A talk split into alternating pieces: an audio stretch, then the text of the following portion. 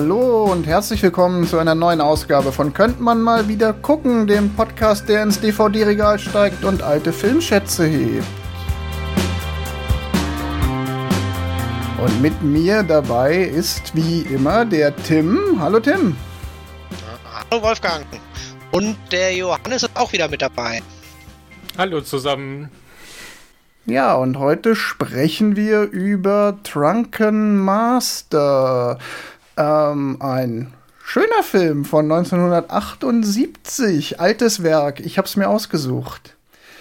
Ähm, habt ihr den vorher schon mal gesehen oder äh, jetzt neu für den Podcast für euch entdeckt? Wir waren uns beim letzten Mal nicht ganz einig, wer ihn von euch schon gesehen hat oder wer nicht.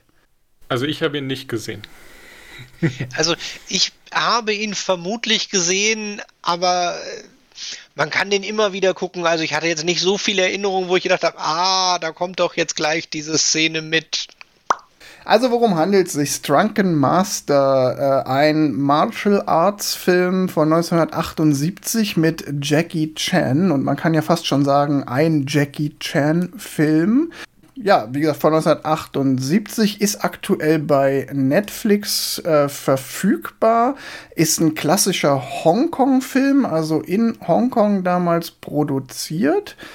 Und naja, worum geht's? Also ich würde mal sagen, das ist ein gefühlvolles Coming-of-Age-Drama, in dem ein Junge aus schwerem Hause lernt Verantwortung für sich und die Nein da lernt niemand nichts. Oder doch, da lernt jemand was, genau darum geht's, aber es ist kein gefühlvolles Coming-of-Age-Drama. es ist, ähm, es ist, was es ist. Das ist ein Martial Arts Film, äh, ein bisschen so die Fernost-Variante eines Bud Spencer Films, äh, möchte ich mal sagen. Die Story ist gar nicht unkomplex. Es ist jetzt gar nicht so, dass da nicht viel passiert, aber tatsächlich kann man den relativ schnell zusammenfassen. Es geht um den äh, Rabauken, äh, gespielt von Jackie Chan, der bei seinem Vater rausfliegt, weil er einfach zu viel Mist baut und dann an einen alten, weisen Kung-Fu-Master gerät, der ihn nach und nach in die Künste des äh, Drunken Kung Fu oder des betrunken Kämpfens, deshalb auch der englische Titel Drunken Master einweiht und ähm, ja, obwohl der junge Rabauke sich total dagegen wehrt, gegen die doch sehr harte Disziplin, die er bei dem Alten äh, erdulden muss, ja, sieht er irgendwann ein, dass es doch, äh, dass äh, der Alte doch nur Gutes von ihm will und er gibt sich da in die Lehre und am Ende äh, gibt es natürlich auch noch den großen Endkampf für die Gerechtigkeit zugunsten des eigentlich äh, des Vaters, mit dem er eigentlich gebrochen hat. Viel mehr muss man über den Film eigentlich gar nicht wissen, weil ich glaube, die Story ist eigentlich mehr oder weniger ähm, Vehikel, um sehr viele sehr coole Kung-Fu-Szenen zu transportieren, oder? Naja, also Story gibt's nicht wirklich. Es wird sich halt auf die Mütze gehauen und dazwischen gibt's ein paar Szenen, die die einzelnen Kämpfe zusammenfügen würde ich mal so kurz abschließen. ja, ich, ich will da gar nicht widersprechen. Wobei, ich finde auch so, man muss aufpassen, das klingt fast zu negativ. Er ist jetzt auch nicht so, dass es um gar nichts geht, aber es ist nicht so super wichtig. Wo? Nein, du kannst äh, in den Film nachts um drei reinschalten, wenn er die Hälfte gelaufen ist, hast du nichts verpasst und äh, du hast trotzdem deinen Spaß. Also schlecht ist er nicht. Wie fandet ihr ihn denn jetzt mal so ganz kurz, prägnant in zwei Sätzen? Tim, warst du begeistert? Na, eher nicht so, ehrlich gesagt. Aber das liegt am Genre, also nicht an dem Film. Der Film hat durchaus. Äh, es ist ein Kung-Fu-Film. Er ist tatsächlich ziemlich genauso, wie ich bei einem Kung-Fu-Film erwarte.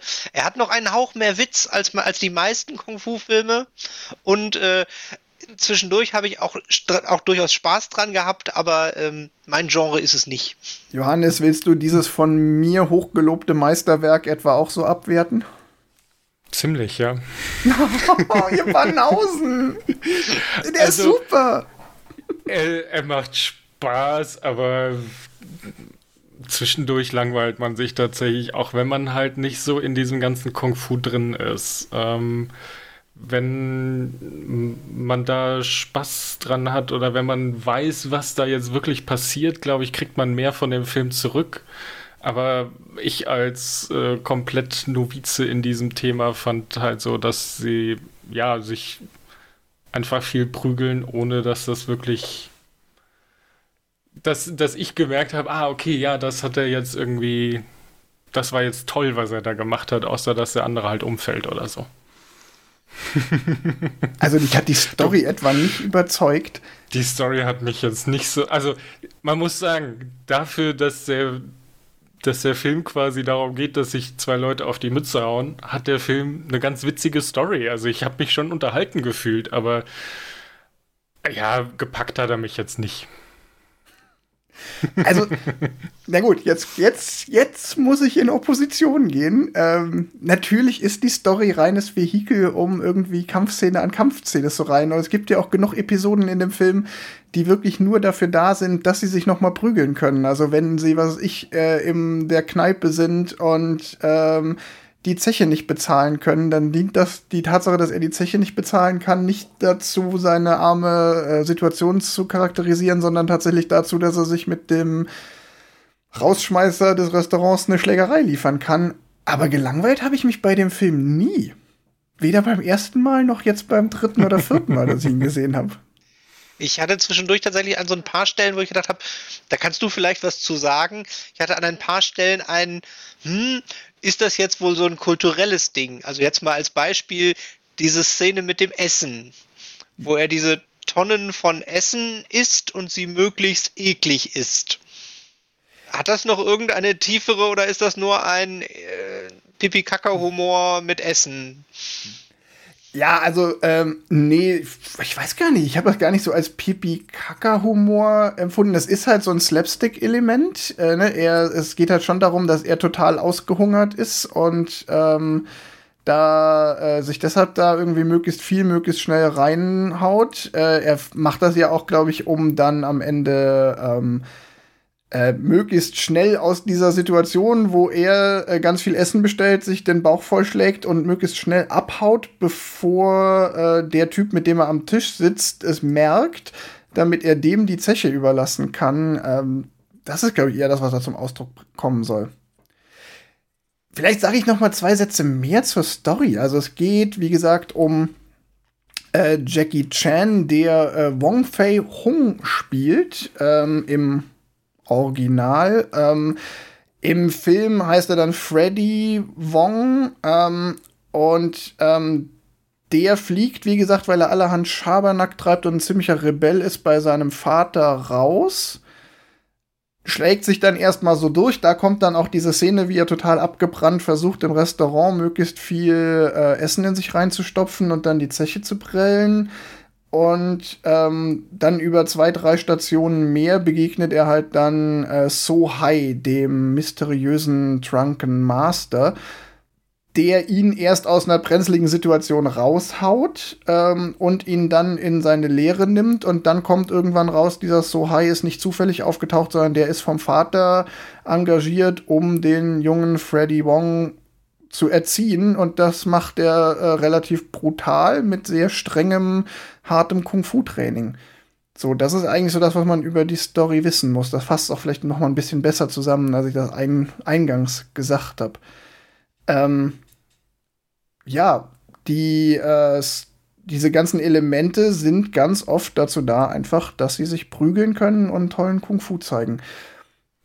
Ja, was du, was du eben gemeint hast, so von, oder ich weiß nicht, ob du oder Tim das warst, einer meinte von wegen, es war äh, quasi wie ein Bud Spencer-Film, das, das würde ich tatsächlich so unterschreiben, weil Bud Spencer macht auch nichts anderes, als von der einen Situation in die andere zu wackeln oder zu, zu gehen und Aber die äh, Sprüche bei Bud Spencer sind besser. Also die Sprüche bei Bud Benzer sind definitiv besser und äh, die Übergänge, also in der deutschen Übersetzung bei Bud Spencer, ich finde, äh, das ist schon noch eine ganze Spur lustiger bei Bud Spencer. Aber prinzipiell muss ich dem, dem Wolfgang da recht geben. Also ganz klar, die Bud Spencer-Filme basieren auf demselben Grundrezept. Genau, es ist, es ist Slapstick-Schlägerei. Es ist ja auch eine Kung-Fu-Komödie. Ähm, ich kann dazu aber noch zwei Sachen sagen, ähm, weil mir sind jetzt tatsächlich noch mal ein paar Dinge begegnet. Äh, unter anderem, der Film ist ursprünglich in Deutschland in einer kurz, also in einer geringfügig geschnittenen Version erschienen. Ähm, weil wahrscheinlich doch die eine oder andere Prügelszene dann ein bisschen zu brutal war, obwohl da ja nirgendwo Blut fließt oder so. Und im Zuge der Neuveröffentlichung der Komplettfassung haben sie ihn auch komplett neu synchronisiert. Dabei verliert äh, Wong Fei Hung unter anderem seinen chinesischen Namen und heißt ab sofort Freddy Wong. Und mir ist selber sogar aufgefallen, es gehen tatsächlich ein paar Gags verloren. Die, ich glaube, die Originalfassung hatte mehr Charme, so wird's auch äh, allenthalben, äh, so habe ich es auch allenthalben gelesen und ich kann es selber bestätigen. Ich kann sogar ein konkretes Beispiel nennen. Im abschließenden Endkampf gibt es eine Szene, bei der, in der Jackie Chan versucht, dem Gegner äh, wörtlich mit dem Arsch ins Gesicht zu sprengen. Und da er gerade ja eine betrunkene alte Dame spielt, äh, sagt er in der Ursch also ich glaube, in der Fassung, die wir gesehen haben, diese Netflix-Fassung, die aktuell verfügbar ist, sagt er irgendwie sowas wie, jetzt setzt's was als Gag. Und im Original sagt er in so einem übertrieben äh, weibischen Ton so, ha, und jetzt geht die alte Dame aufs Klo und springt dann mit dem Arsch voran auf den Typ. Ähm, also da ist noch ein bisschen Slapstick-Humor in der Übersetzung verloren gegangen. Ja, also sagen wir so, wer, wer so, so Kampffilme grundsätzlich mag, ähm, kann sich ähm, hier jetzt nichts. Also, ich muss weiter unten anfangen. Ja, wähle deine Worte weise. Sekunde, Sekunde. Ich habe mir für genau diesen Zweck ein Zitat aufgeschrieben, was jetzt sehr passt. Das Kung Fu meines Vaters macht keiner schlecht. Ich möchte auch gar nicht das Kung Fu schlecht machen, weil ich davon absolut keine Ahnung habe und ich weiß nicht, ob das Kung Fu gut ist oder nicht.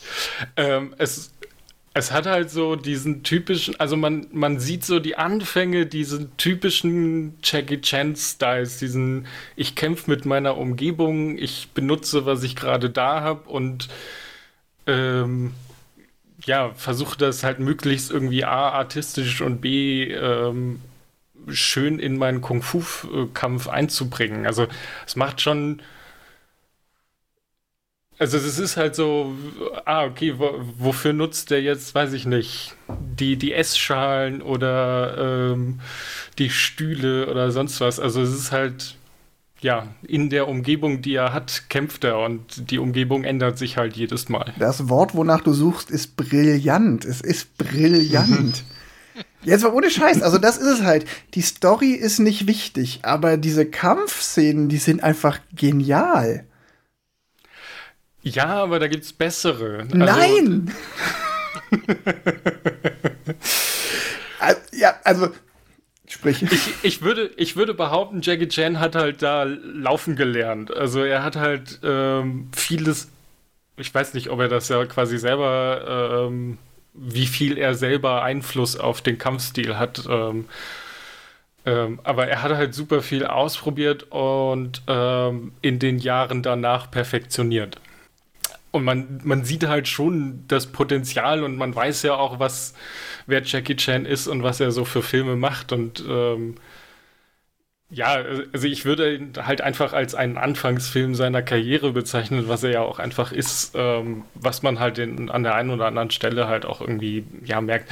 Ich finde, er, er läuft halt manchmal nicht ganz so rum, weil die die, die Story nicht genug ähm, in diese Kämpfe involviert ist. Also sobald halt ein Kampf anfängt, ist halt eigentlich egal, was davor oder danach passiert, weil bis der Kampf quasi vorbei ist, geht es nur noch darum. Aber äh, also mir fehlt da so ein bisschen die, die leichte Weiterentwicklung der Story. Also es ist halt für mich immer so ein, so ein, so ein, ja, wie so ein Level-Game. Also du läufst quasi durch die Story und bekommst deine kleinen Textfenster, wo du dann sagst, weiter, weiter, weiter, weiter.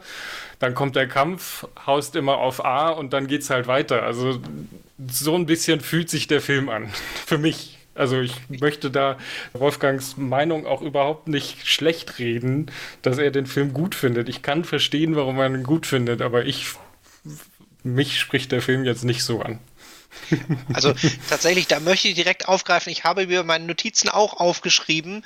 Äh, Street Fighter, Fragezeichen und Konami Code. Also die Assoziation an, an Nintendo-Spiele aus den frühen 90ern äh, hatte ich tatsächlich zwischendurch auch. Und genau das, was, was äh, der Johannes gerade beschrieben hat mit dem Ah, ein neuer Gegner. Ah, es ist Eisenkopf.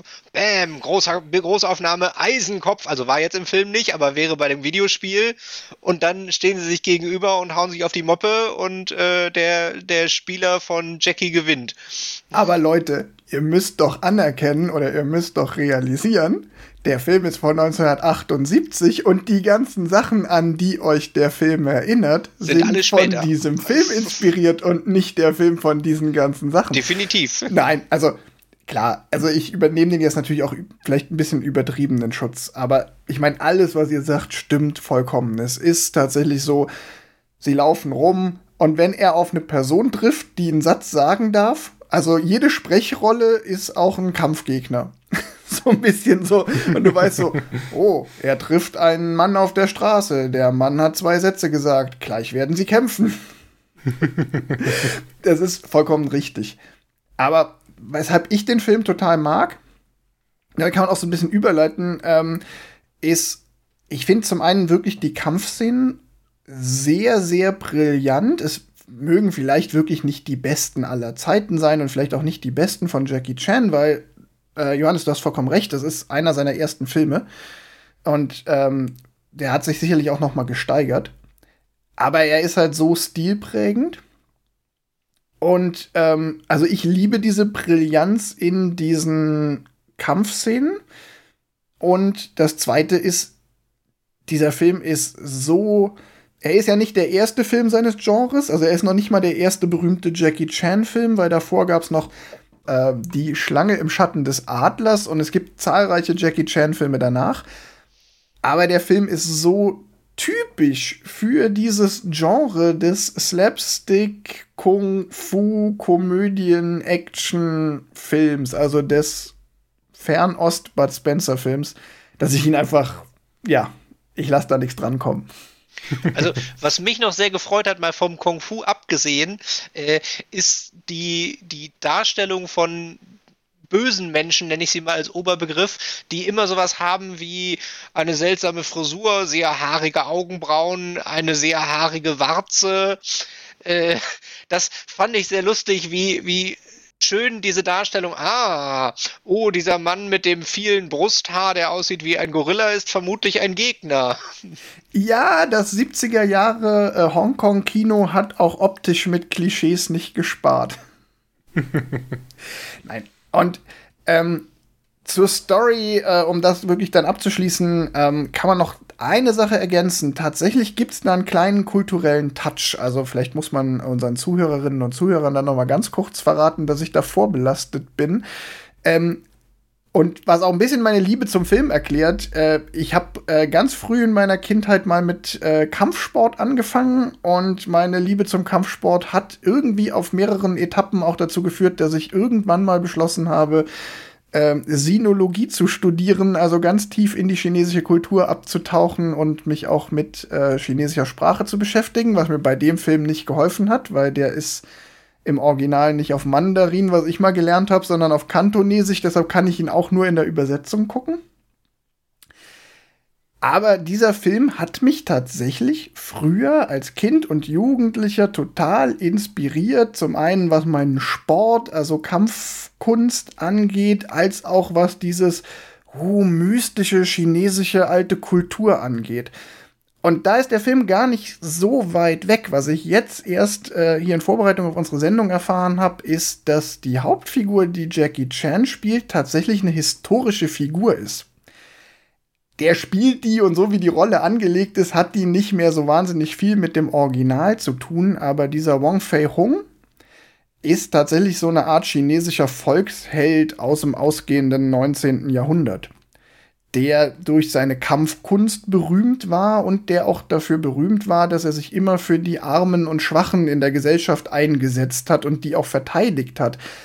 Und das ist in dem Film ja ganz klar drin. Also Jackie Chan oder seine Rolle, so sehr er Rebell ist und auch dauernd irgendwelchen Mist baut, so sehr kämpft er aber auch in mehreren Szenen explizit für Arme und Schwache. Also zum Beispiel für den ähm, armen äh, Familienvater, der um seinen Jadeanhänger geprellt wird. Für den dann Jackie Chan in die Bresche springt und sich mit dem Betrüger prügelt. Und die Tatsache, dass dieser Wong Fei Hung in dem Film als Rebell und Chaot dargestellt wird und auch mit dieser stark humoristischen Slapstick-Note, der macht ja auch allerlei alberne Sachen, wie was ich äh, während dem Kampf auch mal gegen Baum rennen, weil er gerade, keine Ahnung, äh, im Überschwung vorbei stürmt am Gegner. Ähm, das war wohl damals in Hongkong sogar so ein Novum, so, oh, das äh, hat man so noch nicht gesehen, die Figur so slapstick und so albern darzustellen, so parodistisch. Hm. Was er ja auch ganz viel macht, ähm, ist ähm, quasi bei seinem Training zu betrügen. Also er ist ja jetzt nicht der, der Master, der sagt, uh, Kung Fu ist alles, sondern äh, wenn es irgendwie, weiß ich nicht, eine Abkürzung gibt, dann äh, nimmt er die auch mal gerne. Also äh, die Bestrafung von seinem Vater versucht er auszutricksen. Er versucht das Training seines dieses Drunken Masters auszutricksen, indem er halt irgendwie, wenn der Master schläft, irgendwie das Wasser halt in, in den dafür vorgesehenen Behälter kippt, obwohl er das halt irgendwie mit äh, was sind das denn? Das sind. Äh ja, er soll mit so kleinen Reisweinschälchen, die so ein genau. bisschen größer sind als ein, so ein Eierbecher groß sind, soll er so einen Eimer ausschöpfen. Und äh, statt das zu machen, kippt er halt schnell, dass der Meister mal nicht guckt, den Eimer direkt in das andere Gefäß um, ja. Also dieses, dieses Schelmische oder dieses ähm, Regeln sind dazu da, um sie gebrochen zu werden das hatte ja ganz viel an ganz vielen Stellen, aber halt, was du auch sagtest, an anderen Stellen dann halt auch für sich, äh, für die Armen und Schwachen einzusetzen. Auch wenn er teilweise der Arme und Schwache ist. Also die ja. Szene mit dem Eisenkopf, ähm, da verteidigt er ja quasi seinen sich selbst, weil er quasi gerade betrogen worden ist. Also er ist der Rebell und er ist eher so der Charakter super viel Talent im Kung Fu, aber faule Sau. Und er versucht sich halt ja. um alles zu drücken, was ihn irgendwie anstrengt. Aber er hat das Herz am rechten Fleck. Und das finde ich tatsächlich so als Story-Grundlage nicht verkehrt. Wie gesagt, ich will jetzt gar nicht hier die Story aufbauschen, ne? wenn ich jetzt irgendwas, ähm, das ist alles äh, am Anfang, das war auch sehr, äh, das war halt äh, der Gag. Es ist keine wahnsinnige Charakterstudie, es ist ja auch kein Entwicklungsroman oder sonstiges. Nein, aber das hat man aber, ja auch nicht erwartet. Nee, aber also, er ist eben auch nicht dumm. Ne? Er ist schon, er hat so ein paar Anlagen, da ist schon auch ein gewisser Charakter dahinter, der ist nicht schwarz oder weiß. Ähm, auch diese ganze Geschichte, dass er da von seinem Vater eigentlich ins Straflager, so ein bisschen ins Bootcamp gesteckt wird, ist ja nicht ganz schwarz oder weiß. So, er ist auf jeden Fall auch ein Charakter, mit dem man sich als, also ich konnte mich immer mit dem total gut identifizieren. Ich fand, ich hatte da schon meine Identifikationsfigur im Film. Dafür kann ich zu wenig Kung Fu, aber prinzipiell würde ich dir da schon zustimmen. was, was ich noch ganz lustig finde, was auch jetzt gerade mit dieser Rebellennummer oder mit dem äh, also erstmal, äh, ich finde es ganz spannend, das ausgehende 19. Jahrhundert. Äh, ich bin während des Films einmal darüber gestolpert, dass er quasi relativ zeitlos gefilmt ist. Also man sieht, man sieht keine Fahrzeuge, man sieht gar keine moderne Technik, man sieht aber auch jetzt nicht irgendwie einen im finsteren Mittelalter oder irgendwas. Das Einzige, was so ein bisschen irgendwie aufs, aufs 19. Jahrhundert ge, ge, ge hin, hingewiesen hat, war, als der, der böse Schurke den, den Vater von ihm da wegen dem Kohlehügel äh, ja, zum Kampf fordert oder erpressen will. Da habe ich noch gedacht, ist das jetzt hier äh, noch die, die Kapitalismuskritik, äh, die da irgendwie noch schnell dran geschnitten wurde, aber es ist natürlich, wenn es quasi eine historische Person ist und 19. Jahrhundert vielleicht auch einfach da da platziert. Weil ich fand diese, diese Aussage mit dem, haha, ich weiß, du bist der große Unternehmer und willst den Berg abgraben, weil darin viel Kohle ist, wirkte so ein bisschen aus der Handlung gefallen, weil man vorher halt ja halt Restaurant, dieses äh, rudimentäre Bambushäuschen vom, vom Drunken Master. Also ich hatte, hatte so dieses, dass ich die ganze Zeit nicht einsortieren konnte, wann der Film überhaupt spielen soll. Ja, das ist, glaube ich, auch so ein kulturelles Ding, weil man kein so klares Bild von, von China äh, vor 1980 oder so hat. Ähm, mir, ich muss, ich habe es auch quasi jetzt nur einordnen können, weil ich auf diese historische Figur gestoßen bin, weil auch da muss selbst ich sagen, dass mein Bild von China zwischen 1850 und 1950 das ist, äh, wenn man sich jetzt nicht gerade irgendwie in einer markanten, realen Stadt bewegt oder so, schon sehr indifferent. Ähm, und ähm, aber die historische Figur hat irgendwie von 1847 bis in die 1920er reingelebt deshalb diese Zeitangabe. Aber die spielt im Film auch gar keine Rolle und das finde ich auch, sagst doch ganz richtig, der ist dann schon wieder, hat dann eine eigene Art von Zeitlosigkeit dadurch. Und du hast ja diesen Bösewicht angesprochen, das sollte man vielleicht auch noch mal, das ist tatsächlich auch durchaus erwähnenswert. Ähm, der spielt halt auch gar keine große Rolle. Ja, am Ende gibt's auch noch einen Bösewicht, der auftaucht, der wirklich das große Böse will, nämlich irgendwie das ganze Dorf enteignen, um da irgendwie Kohle abzubauen oder so ähnlich. Aber da sage ich auch schon oder so ähnlich, weil das spielt gar keine so große Rolle und das ist jetzt auch kein Konflikt, der sich länger als zwei Minuten aufbaut. Man hat halt nur noch mal irgendwie einen Bösewicht eine Nummer böser gebraucht, um einen tollen Endkampf zu haben. Das war bei einem Level-Game, ja. Insofern ist Story zweitrangig.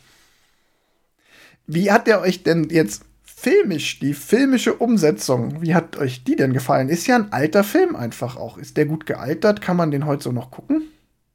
Also als erstes, was mich als, als Freund des analogen Kinos begeistert hat, äh, die Fassung, die bei Netflix läuft, ist eine Kopie, die definitiv vorher schon mal gespielt wurde. Also da sind, sind äh, an ein paar Stellen Laufrillen im Film und an einer Stelle sieht man einmal kurz so eine Bildverzerrung, wo der Film mal geknüttelt war. Äh, was ganz spannend ist, weil es das eigentlich nicht gibt. Also so, normalerweise. Siehst du? Ja, und normalerweise scannt man eine Kopie, die nie in einem Kino war. Und das ist definitiv der Scan, den Netflix da benutzt hat, ist von einer Kopie, die vorher schon ein paar hundert Mal gelaufen ist. Ach, geil. Ich weiß auch gar nicht, ob es, ich glaube, das ist auch gar keine Netflix-exklusive Version. Also auch die, die Neusynchronisierung, die ist noch lange vor Netflix-Zeiten passiert. Es ist keine von Netflix überarbeitete Fassung, aber es ist halt die Fassung, die aktuell verfügbar ist. Und ansonsten ähm, finde ich es ganz spannend. Da war ich unsicher, inwieweit es ein bewusstes Stilmittel, ein Geldmittel ist. Ähm, also erstmal, der Film hat keine Kamerafahrten. Also das, das, das Höchste, was es da filmisch gibt, sind Kameraschwenks. Also die Kamera ist quasi immer auf einem Stativ. Und äh, da passt auch wieder dieses Setting mit dem, dem äh, Street Fighter, weil dadurch, dass die Kamera auf dem Stativ ist, ist die einzige Bewegung immer der Kung-Fu-Kampf.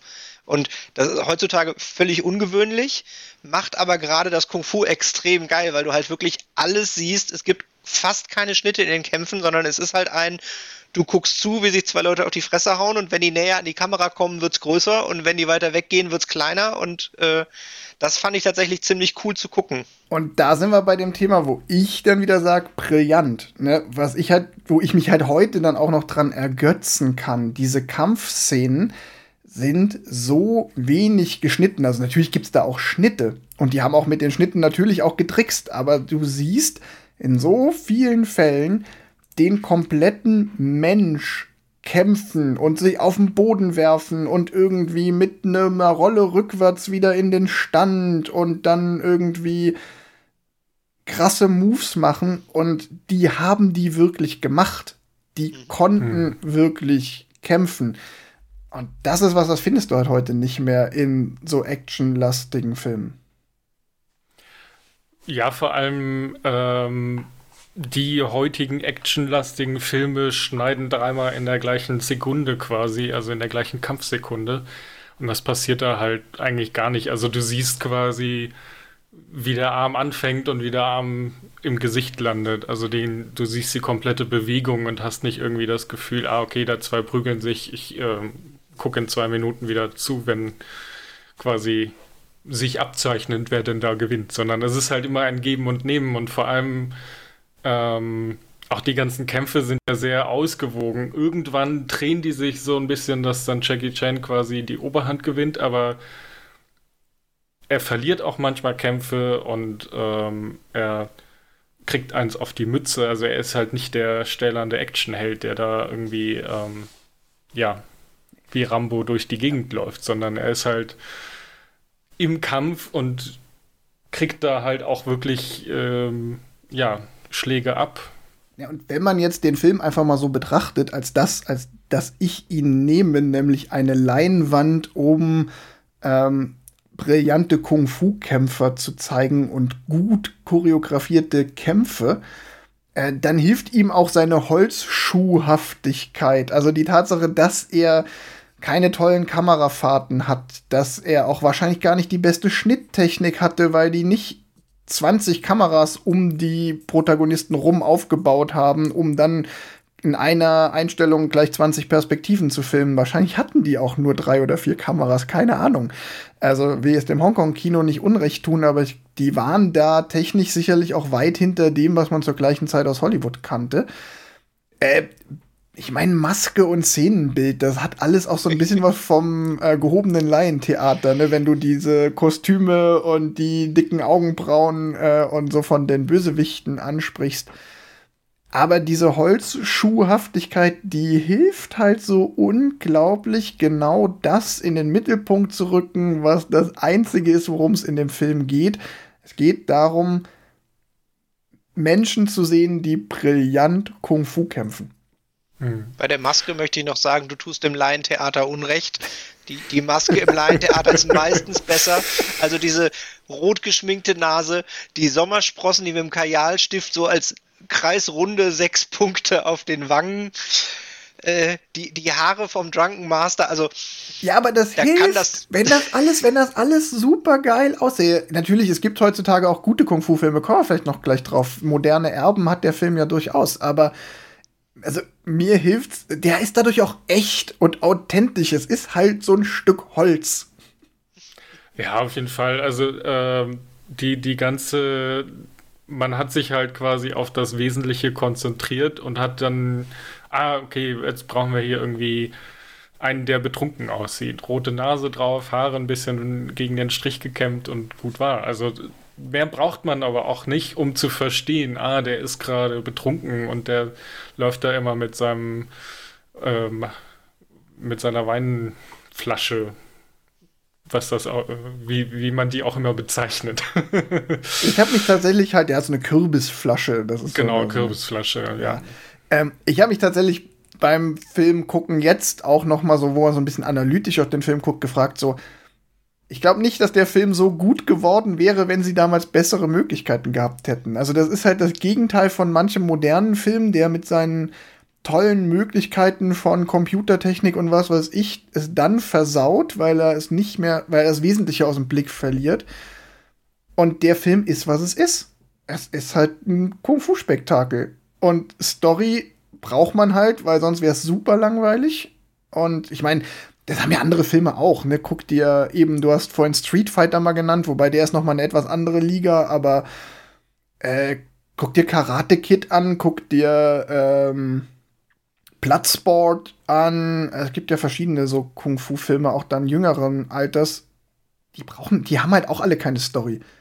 Äh, Transformers hat auch keine Story, äh, Pacific Rim hat keine Story, brauchen die auch nicht, darum geht's nicht. Und bei dem Film, es geht nicht um die Story, und selbst wenn man dann hintenrum drei, vier kleine Details äh, auspacken kann. Und es geht in dem Film eben auch nicht um Maske oder um Special Effects oder geile Kamerafahrten, sondern es geht darum, dass Jackie Chan in der Lage ist, mit der Hand, in der er eine Teetasse hat, den Typ zu Boxen, indem er diese Teetasse kurz hochwirft, den Typ boxt und dann mit der gleichen Hand die Teetasse wieder auffängt.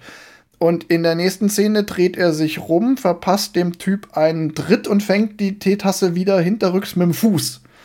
Ohne was zu verschütten, alles. Ja, ohne was zu verschütten. Und das macht er in einer Einstellung und sicherlich nicht komplett ohne Trickserei, aber eben in einer Einstellung. Hm. Und das ist das, was den Film geil macht. Und da, da brauche ich keine Story. Nee, also vor allem dieses We Fix It in Post, was halt, glaube glaub ich, ganz häufig passiert, so von wegen, ah, okay, war, war gut genug, äh, du hast die Tasse nicht gefangen, wir, wir basteln dann eine 3D-Tasse und packen dir die in die Hand. Du siehst halt, dass es da A nicht möglich war und B, dass sie da einfach auch, weiß was ich, 30, 40 Mal es versucht haben, wenn es halt nicht funktioniert hat. Ähm, aber sie haben sich halt die Arbeit gemacht, es wirklich real zu tun. Also jeder, jeder Kampf, jeder Trick, den Jackie Chan da macht, den hat er da auch wirklich vor laufender Kamera gemacht. Äh, vielleicht ist es sogar so, dass die schlechte Maske das sogar noch, sagen wir mal, eher betont, weil wenn man das Gefühl hat zu sagen, okay, die hat noch nicht mal Geld für einen Maskenbildner, äh, dann werden sie auch nicht so viel Geld für Special Effects gehabt haben, sondern einfach nur das Können der Leute. Also ich gehe davon aus, dass sie den ganzen Teil der Kämpfe ein bisschen schneller gedreht haben, also schneller abspielen, als sie in Wirklichkeit sind. Hm, Aber äh, viel, mehr, viel mehr Trick würde ich da tatsächlich auch nicht erwarten, also von der Art, wie es gefilmt ist.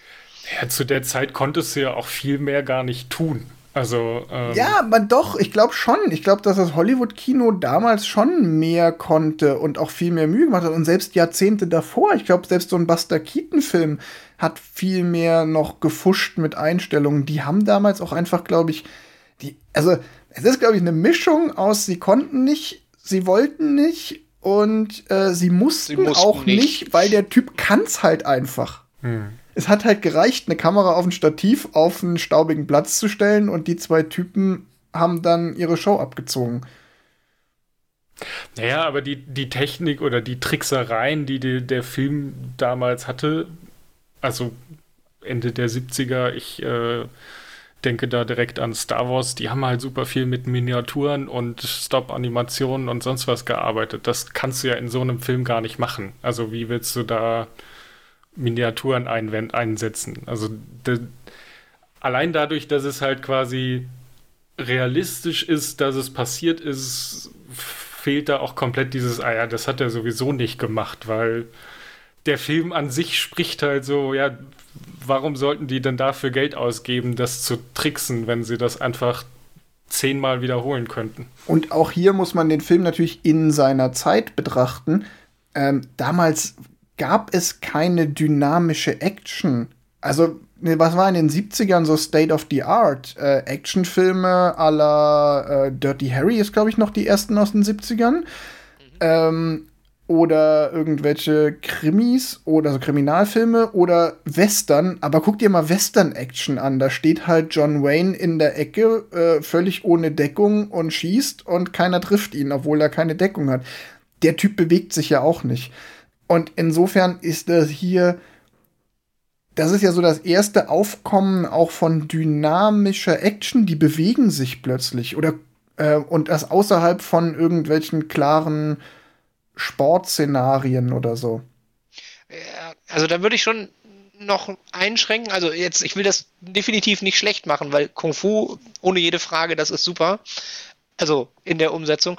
Was ich filmisch noch habe, also aber ich glaube wirklich, dass das durchaus auch so ein Budgetding ist. Wenn du überlegst, irgendwie der weiße Hai ist von 75 und was der weiße Hai mit Schnitten macht und auch mit Kamerafahrten und mit allgemein mit Kameraarbeit, das ist schon eine ganz andere Liga und funktioniert auch heutzutage immer noch sehr viel besser als so ein ganz statisches Bild. Absolut, aber das ist nicht die, was ich jetzt meinte, ist dieses, ähm, es gibt Action im Sinne von, da springen Leute durchs Bild. Das gab's halt tatsächlich damals noch nicht. Also dieses, ähm, diese, diese körperbetonte, schauspielerbetonte Action, die fliegen von rechts nach links durchs Bild und hüpfen auf Bäume und von Bäumen runter. Sowas meinte ich. Halt Buster Keaton, aber prinzipiell hast du schon recht. Also der, die, die großen 70er Jahre Action-Sachen sind schon alle sehr viel, sehr viel eher bombastische Action, also irgendwelche Explosionen oder Rauch gibt es ja dann auch immer schon viel, aber halt dieses, ja, durchs Bild titschen ist definitiv äh, nicht so weit verbreitet. Genau, und ich meine, natürlich, Buster Keaton ist ein gutes Beispiel, aber da steht die Kamera natürlich auch nur auf dem Stativ. Also diese Kombination, du hast Menschen, die sich sehr dynamisch bewegen und gleichzeitig bewegt sich auch noch die Kamera, das ist halt zwei Jahrzehnte später das, ich glaube, so weit war Filmtechnik damals einfach noch nicht. Und da wiederum möchte ich nochmal betonen, es tut dem Film eigentlich eher gut, als dass es ihm weh tut. Ist meine, Definitiv. Meine Überzeugung als derjenige hier in der Runde, der den Film auf, gegen jedwede Kritik verteidigen wird. Äh. Aber dafür bin ich hier. Ist ja auch dein Film. Genau, ist auch mein Film. Ihr musstet ihn ja nur gucken. Nein. Und also abseits der Liebe zum äh, Kung Fu und zum Kampfsport, die ich mitbringe, die mich einfach durch den Film trägt, hat der Film einfach eine totale äh, Bedeutung für die Nachwelt, weil er einfach ja, nicht eher alleine ist genreprägend, aber die Filme, die damals in diesem Umfeld in Hongkong entstanden sind, die haben einfach so unglaublich viel für die Nachwelt geprägt. Ähm, und das alleine, finde ich, ist Grund genug, dass ich jedem Filmfan empfehlen würde, guck dir den mal an. Also guck dir entweder Drunken Master an oder guck dir die Schlange im Schatten des Adlers an, einen der beiden. Das sind ja so die ersten beiden großen Jackie Chan-Filme. Weil da kommt einfach ganz viel nach. Nicht nur das Lebenswerk von Jackie Chan, ähm, auch einfach, ne, hier, äh, Johannes, du hast es, glaube ich, erwähnt, ähm, dass Computerspiele von diesen Filmen geprägt wurden. Ähm, ich habe irgendwo gelesen, der, der Chinese bei Tekken in dem PlayStation-Spiel Tekken ist ganz klar nach Jackie Chan äh, designt worden. Der Typ, der Dragon Ball designt hat, hat gesagt, er hat sich von diesen Filmen inspirieren lassen, als er Son Goku erfunden hat. Und, und, und. Ja, ja, für die, für die, also er hat, glaube ich, eine sehr große Welle erzeugt, weil er, glaube ich, auch einfach was Neues war. Vor allem, weil er, glaube ich, auch, ähm, ja, so ein bisschen diese östliche Kultur in den Westen gebracht hat, würde ich jetzt einfach mal hier als Jüngling behaupten. ja, witzigerweise, er hat ja erstmal Jackie Chan ganz viel Türen und Toren geöffnet, was dann aber gar nicht unbedingt so funktioniert hat. Also Jackie Chan hat danach tatsächlich versucht, einen ersten ähm, Fuß nach Hollywood zu setzen und hat dann in Grandios auf dem Highway ist die Hölle los mitgespielt. Äh, ist dann aber später wieder sogar zurück nach Asien gegangen und ist dann erstmal noch mal in Asien noch erfolgreicher geworden, bevor er dann Ende der 90er Jahre dann erst wieder in einem zweiten Anlauf endgültig Hollywood erobert hat, dann mit Rush Hour, Rush Hour und Shanghai Noon. Genau. Ähm, dann schon in seinem wirklichen Spätwerk. Und dazwischen waren halt noch ganz viele, auch einfach Filme der gleichen Ligern, die genauso funktionieren wie Drunken Master, nur dass sie nicht im historischen China spielen, sondern in der damaligen Gegenwart. Ein Erbe, das der Film auf jeden Fall hat, ist sein Regisseur. Äh, den kennt zwar keiner. Äh, Wu Ping Yuan ist der Regisseur von Die Schlange im Schatten des Adlers und auch von Drunken Master, um den wir ja eigentlich, äh, über den wir heute eigentlich reden. Der ist aber später als Choreograf nach Hollywood gegangen und der hat die Kampfszenen, haltet euch fest, choreografiert für Matrix, Kill Bill, Tiger and Dragon äh, und zum Beispiel auch noch House of Flying Daggers, also für zwei sehr moderne Kung-Fu-lastige Filme und aber auch für echte Hollywood-Action-Blockbuster, die unglaublich auch von seiner Arbeit sicherlich profitiert haben. Ja, mit Sicherheit. Also gerade so diese ähm, diese, ja, also Matrix ist ja einer der, der, der Filme, der dann ja quasi äh, sehr viel auf Kung Fu im, im Hollywood-Kino gesetzt hat. Ähm, der hat ja auch sehr saubere, saubere Kämpfe. Also da kannst du ja auch nichts. Äh, die sind ja unvergleichlich, sage ich mal. Also jetzt nicht ähm, in sich, also in, innerhalb der Kampfszenen, aber so für die Action der Filme ist er ja schon sehr herausragend. Auf jeden Fall. Und da siehst du halt einfach so eine Handschrift. Hm. Also ich glaube, wenn man tatsächlich die Filme mal so gesehen hat und sich dessen bewusst ist, merkt man, oh, man kann man schon sagen, man merkt, dass die aus der gleichen Feder kommen, diese, diese Choreografien. Ja, ansonsten hat der Film ähm, ja jetzt kein wahnsinnig großes Erbe im Sinne von, da sind jetzt noch super viele Nebendarsteller oder so dabei. Das sind schon alles Leute, die dann in Hollywood, in, in Hongkong geblieben sind und äh, wenn dann da erfolgreich waren. Er war aber auch durchaus halt einfach international, ähm, auch an der Kasse guter Erfolg. Ich habe da jetzt keine Daten zugefunden, aber ähm, ich meine, die Tatsache, dass er es bis nach Europa und bis in die äh, USA, also in die westlichen Märkte geschafft hat, äh, spricht einfach dafür, dass er sehr erfolgreich war. Die haben damals in Hollywood ja auch einen Film nach dem anderen produziert. Das ist, äh, in Hongkong, Entschuldigung, ich sage immer Hollywood statt Hongkong. In Hongkong haben die ja einen Film nach dem anderen auch produziert. Das war ja schon auch eine ganze Filmindustrie damals, die durchaus schon etabliert war. Also er hat irgendwie, ich glaube, 11 Millionen Dollar eingespielt, was äh, mit Inflation irgendwie 56 Millionen sind. Also es ist schon ein ordentliches Einspielergebnis für so einen Film. Für einen Nicht-Hollywood-Film auf jeden Fall. Hm.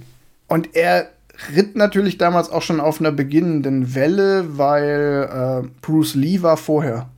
Also Jackie Chan war auch mal, hat auch als Stuntman am Set von Bruce Lee-Filmen angefangen. Und äh, ist dann, hat sich da irgendwie durch seine Wag seinen Wagemut und seine waghalsigen Stunts irgendwie so hervorgetan, dass er dann eigene Filme machen konnte. Das heißt, dieser, der, der Kung-Fu-Film an und für sich war schon etabliert. Was hier bei Jackie Chan dazu kommt, ist diese Slapstick. Ähm, war, ja, dieser Slapstick-Einschlag. Ja, was gibt's noch zu dem Film zu sagen? Ähm, ja, ich muss ihn immer wieder verteidigen. Das ähm, Lexikon des internationalen Films ist da auch nicht so ganz auf meiner Seite. Das Lexikon des internationalen Films sagt, Kung-Fu-Film, der sich selbst nicht ganz ernst nimmt, aber zu wenig entschlossen ist in seiner Kritik, um als Parodie auf die Gattung gelten zu können. Dem stimme ich auch zu, aber ich würde es halt überhaupt nicht negativ werten, weil ich finde auch, es soll keine Parodie sein. Nee, definitiv. Damit es eine Parodie gibt, also ganz ehrlich, da müsste ja eigentlich auch der, der, die Parodien werden ja eigentlich immer erst gemacht, wenn quasi der Höhepunkt des Genres durch ist und alle wissen, wie die, das Genre funktioniert. Und ich meine, der Film hat doch das Genre mitgegründet. Als den Bud Spencer Kung Fu Film. Auf jeden Fall. Habt ihr ein abschließendes Fazit? Wem würdet ihr empfehlen, dass man unbedingt mal Drunken Master schauen sollte? Also ich würde es jedem empfehlen, der so auf Kampfkunst, auf Kung-Fu-Filme steht. Äh, also äh, ich finde ihn halt persönlich jetzt nicht besonders gut, aber ich verstehe, dass er also vom Kung-Fu her sehr gut ist, aber ich kann damit halt so wenig anfangen, dass ich nicht weiß, wie gut er ist, quasi. um es mal kryptisch auszudrücken. Uh. Also Diplomatie, Diplomatie. Ja, also ich persönlich würde ihn nicht nochmal gucken. Ich würde ihn aber Leuten empfehlen, die so auf diese Jackie Chan-Filme stehen und vor allem auf das spätere Werk, sollten sich auch mal einen der früheren Filme angucken. Also ich würde ja sagen, äh, jeder, der diesen Film gucken sollte, weiß, dass er den gucken will. also ich glaube, ich glaube, man musste niemandem empfehlen, weil entweder du bist Kung-Fu-Film-Fan, dann kommst du selber drauf, dass du den gucken willst. Und wenn du kein Kung-Fu-Film-Fan bist, dann ist das, glaube ich, nicht der richtige Film. Und ich würde ja tatsächlich, wenn ich sagen würde, ja, ah, wie sind denn so Jackie Chan-Filme, äh, würde ich definitiv die Police Story Filme empfehlen. Die fand ich weniger lustig, aber äh, von der Action noch cooler, weil es halt irgendwie noch alles in diese Detektivgeschichte auch, auch durchaus lustig, aber das äh, hat mir damals mehr Spaß gemacht. Habe ich jetzt auch schon 20 Jahre nicht gesehen, aber äh, in meiner Erinnerung ist Jackie Chan, ist, sind die Police Story Filme, ist der junge Jackie Chan. Ja, Police Story ist, glaube ich, auch dann tatsächlich der Höhepunkt seines Hongkong-Schaffens. Ähm, das mag sein. Wir sind jetzt hier natürlich in die Anfänge gegangen. Ich sehe schon, ich bleib allein mit meiner Meinung. Ich mag den Film. Ich würde ihn jederzeit gucken. Ich finde, jeder sollte ihn gesehen haben. Nee, natürlich. Es ist wie immer bei Genrefilmen, äh, wer äh, keine Raumschiffe mag, darf auch kein Star Wars gucken. Ähm, und wer. Aber das ist doch ein Märchenfilm. es ist auch ein Märchen. Nur halt mit Haue. Märchen mit und Fäusten. Ja, also ich finde ihn gut, aber ich meine, alle äh, Hörerinnen und Hörer können ja mal äh, gerne uns ihre Meinung sagen. Äh, kennt ihr den Film? Ist der zu alt für euch? Wie steht ihr zum Hongkong Kung Fu der späten 70er Jahre? Oder ist für euch das alles so veraltet, dass ihr doch lieber zwar äh, Kung Fu guckt, aber lieber die modernen Varianten? Äh, seine direkten Nachfolger wie Tiger and Dragon oder House of Flying Daggers. Würde mich mal interessieren. Ähm, ich finde das Original ist sehenswert. Da sieht man, wo es herkommt, auch wenn es der ungeschliffene Diamant ist. So, und wenn ihr den ungeschliffenen Diamant nicht erkennt, kann ich euch nicht helfen. Diese Glasperlen vor den Säulen. Naja, was gucken wir das nächste Mal? Da können wir ja wieder was Anspruchsvolles gucken. Johannes, du hast dir einen Film rausgesucht. Ja, ich habe mir einen Klassiker rausgesucht. Und zwar gucken wir beim nächsten Mal Forrest Gump von 1994. Gott sei Dank, Hollywood. Endlich wieder was Gescheites. Ja, das ist, ja ein, das ist ja ein Film, da kannst du ja gar nichts gegen sagen. Der ist so erfolgreich. Wie soll man da noch in Opposition gehen? Aber, hey, aber man könnte ihn mal wieder gucken. Man könnte ihn auf jeden Fall mal wieder gucken und ich akzeptiere die Herausforderung. Ich werde irgendwas finden, womit ich den in Grund und Boden kriege. Nein, darum geht es ja hier nicht. Es geht einfach darum, Spaß zu haben am Gucken, alter Schätzchen und dann. Also ich, ich möchte, also ich ich äh, finde jetzt auch nicht schlimm, dass ich die anderthalb Stunden oder so diesen Film geguckt habe. So ist es nicht. Also er war jetzt nicht so, boah, ich mach den aus, der hat mich gestört, sondern ja, ich würde ihn halt nicht nochmal gucken. Es ist auch absolut legitim und ich finde auch schön, wenn wir hier nicht immer einer Meinung sind. Das ist der erste Film, Korrekt. wo wir mal rausgehen und sagen so, ihr sagt, das war nix, ich sag, der ist super. Ist doch auch schön. Ähm, glaube, es hat uns allen trotzdem Spaß gemacht. Ich habe auch manchmal richtig Spaß an Filmen, die ich ganz schlimm finde. Werden wir auch noch zu kommen. Und bis dahin gucken wir alle schön Forrest Gump und damit verabschieden wir uns und ich sag bis zum nächsten Mal. Bis, bis zum dann. nächsten Mal.